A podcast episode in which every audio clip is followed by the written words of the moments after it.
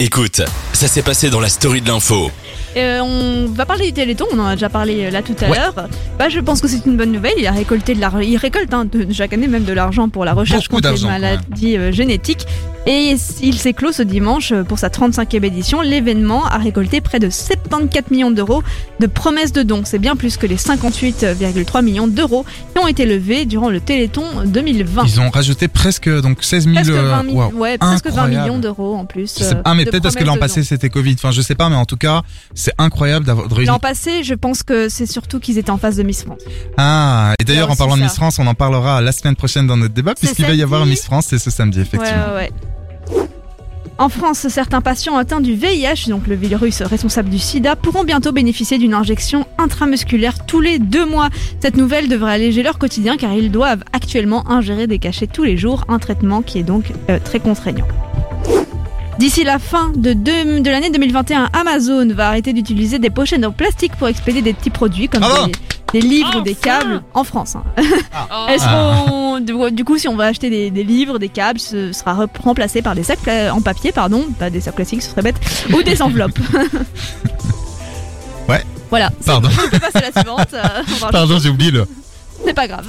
Il n'y aura plus de distinction de genre dans les catégories des Brit Awards qui récompensent chaque année les meilleurs artistes musicaux du Royaume-Uni. Les prix d'artiste masculin de l'année et d'artiste féminine de l'année deviennent le prix de l'artiste de l'année simplement. La prochaine édition aura d'ailleurs lieu le 8 février. Ça c'est très bien enfin et je pense qu'on devrait faire ça pour tout. C'est-à-dire, bon, peut-être pas pour les Oscars, mais pourquoi pas pour tout en fait? Pourquoi on doit euh, séparer les hommes et les femmes euh, de, au niveau des distinctions? Ça veut dire Ouais. quoi? Ça veut dire que une femme peut être bonne mais jamais aussi bonne qu'un homme ou l'inverse? Enfin, il y a un moment où, et on est en 2021, donc c'est une très bonne chose. Et moi, je propose qu'on s'écoute une petite musique. Écoutez bien ça.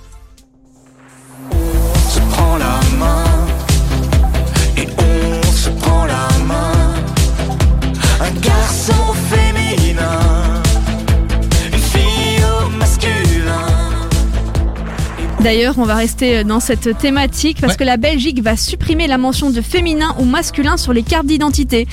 L'objectif est de permettre notamment aux personnes non binaires de ne pas avoir à s'identifier à l'un des deux genres.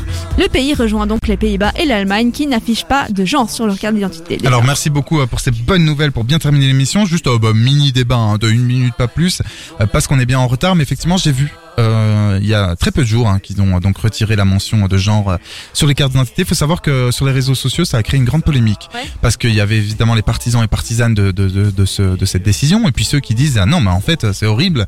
On est homme quand je dis on est c'est NAIT. On est femme. Vous en pensez quoi en quelques mots?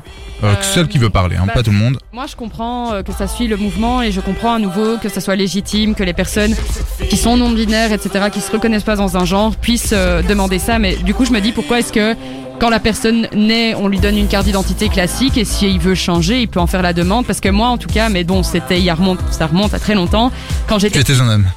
non, quand j'étais petite, j'ai eu un souci euh, à un aéroport parce qu'en fait, il n'y avait pas euh, sur ma carte d'identité, c'était encore les anciennes cartes d'identité papier quand on était petit, mon genre et j'ai failli ne pas pouvoir prendre l'avion à cause de ça. Donc je me dis, est-ce que ça peut poser des problèmes encore aujourd'hui si on change la carte d'identité? Alors en fait, ne faut juste pas, savoir euh, mais- pour pour ce débat, c'est qu'on l'a su après. euh, voilà, c'est qu'en fait le genre sera quand même écrit sur les cartes Ah. d'identité dans le numéro national. Ah oui, C'est-à-dire oui. qu'il y a un chiffre, un ou deux, qui dit si vous êtes un homme ou une C'est femme. un père Voilà, au père. Voilà, père ou impère, Ouais. voilà, exactement. Bah écoutez, merci à vous pour cette superbe émission. L'émission touche donc à sa fin. Je tiens à remercier la team, hein, Valentine, Laura et Anaïs, ainsi que les auditeurs et auditrices. Vous avez écouté la onzième, le temps passe vite, la onzième de la Ah, story de l'info. yes.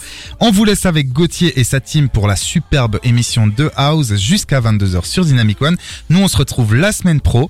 Et, euh, et en attendant, bah, soyez sages, mais pas trop. À Salut, bientôt. à bientôt, bisous.